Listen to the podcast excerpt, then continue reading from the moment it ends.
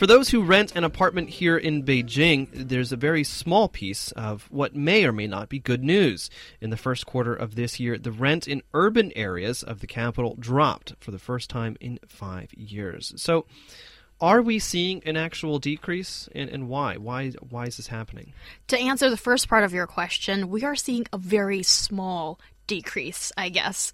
Well, but because it is supposed to be the high season for apartment rental market, however, we don't really see the price to go up, and that is rather unexpected for a lot of people. So, according to HomeLink, that's a huge a housing agency, the average rent in Beijing this March is 59 yuan per square meter, and that's a month on month decline of 0.6%. It doesn't sound like a lot, but I guess it's sort of good news because we've been seeing rent and housing price just skyrocket like every year. So I guess we're seeing a bit of a turn in the trend here. Mm -hmm. It's the small, smallest monthly growth growth since 2010 and the first negative growth as well.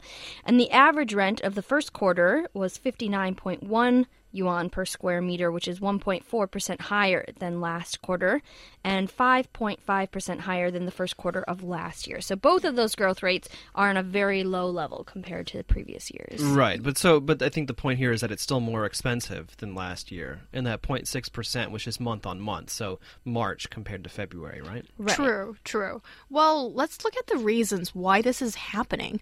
Um, I think the first reason has something to do with the housing price in general because we're seeing that um, the housing price growth has grown kind of stagnant lately this year, which is great news for people, I guess. And I think that is reflected in rent as well, because, um, well, this is sort of theoretical, I guess, that um, when people are not that eager to sell uh, their apartments because the price is not really that high now, so they would rent the house out. So, in theory, I guess you see more supply of uh, apartments in the market, therefore driving the uh, rent down mm. by a bit. Mm-hmm.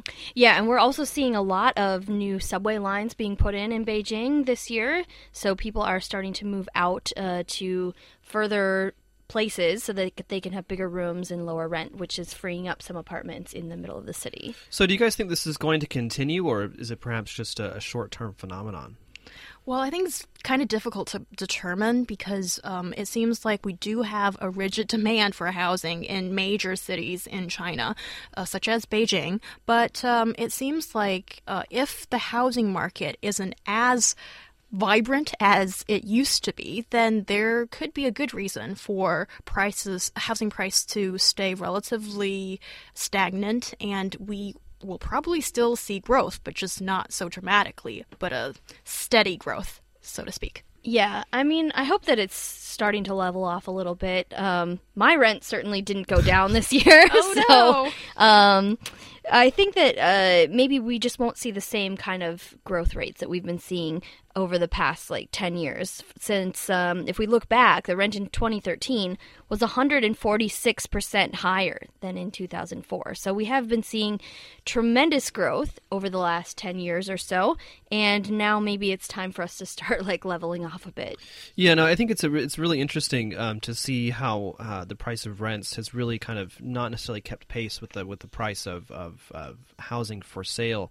Um, and it seems that, you know, as the, the market in, in sales has gone down, the rents have actually gone up. Mm-hmm. Uh, and my theory is that has a lot to do with the agents, uh, because the agents, their their their um, their sales volume for say, for selling houses is decreasing, and so they're, so they're getting less and less commission from that. And so the the other way to make money is through finding houses for people to rent and then getting one month's rental fee out of that. And so the more expensive the house is for renting, the more money that they're going to be making. Right. I mean, and also if people are not selling the houses as much, they may still be living in them, or, I mean, it doesn't necessarily translate into renting more apartments. Yeah, that's right. And also, it just seems like sometimes, you know, with the uh, housing agencies, they act as uh, sub landlords, you know, mm-hmm. that they could be a culprit of contributing to the rise of rents. But it just seems like since there has been some crackdowns on group renting, and then these people can be fined up to uh, five hundred. Uh, is it five hundred thousand? 500,000 Yeah, that's quite a lot of Okay, money. That's a lot of money. If they Yeah. get 500 caught. is nothing, but yes, 500,000. 100,000. is a lot. Yeah, that's Yeah. a lot. But what these agents are doing uh, currently is that they're renting out apartments and then sub renting them Right. to other people. So, uh, and I think especially for foreigners, it's really difficult to tell who you're renting from because you may be renting from an agent or you may be renting from a landlord directly or you may be renting from a landlord through an agent or uh, from a landlord through an agent through another agent through another agent. I Yeah, think it no, gets it's- really Yeah. It's, confusing. it's in very Beijing. difficult to tell. But I mean, in general, I mean, like the relationship between the the sale price and the rent price here in Beijing, in, in China in general, is just quite strange.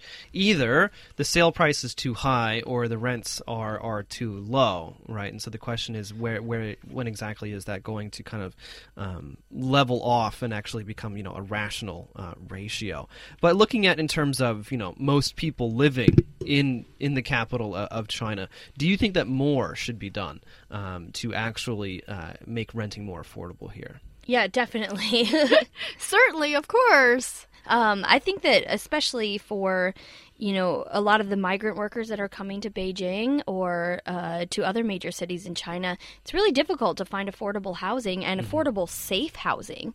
Uh, and especially if you look at you know the average monthly income of uh, you know, an uh, like an average worker versus the average like 58 yuan or no 50 sorry 59.1 yuan per square meter uh, it, it doesn't seem to it doesn't seem to match because nobody would be able to afford an apartment at that rate. Yes, so that's why a lot of these people are being driven out of the city center or even out of the city area to find cheaper housing.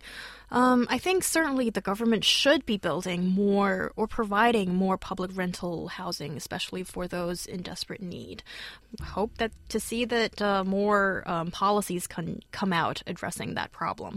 Yeah, I think for affordable housing, at least in Beijing, the question is, of course, where. I mean, where do you, where do you build it? I mean, you, do you build it somewhere out in the suburbs? You try to build it somewhere um, closer. The problem with being closer is that you know land prices are obviously going to be much higher, um, and so uh, you know a much more a, a better uh, commercial proposition rather than a public proposition, perhaps. yeah definitely. I mean but the government can intervene in helping to set the prices of the housing. So, maybe if- like rent control or something. yeah something. rent control. If you're going to rent out your apartment then you know it seems like the market is completely out of control right now. So it needs some regulation Um, it seems that we can just learn s- lessons from foreign experiences, such as the German one, that um, I think the government is a lot more involved in setting the price. For example, when someone who owns a property needs to um, cooperate with the government once this person wants to rent out the house, that for the first few years it's a fixed price that is relatively low to compa- uh, market price that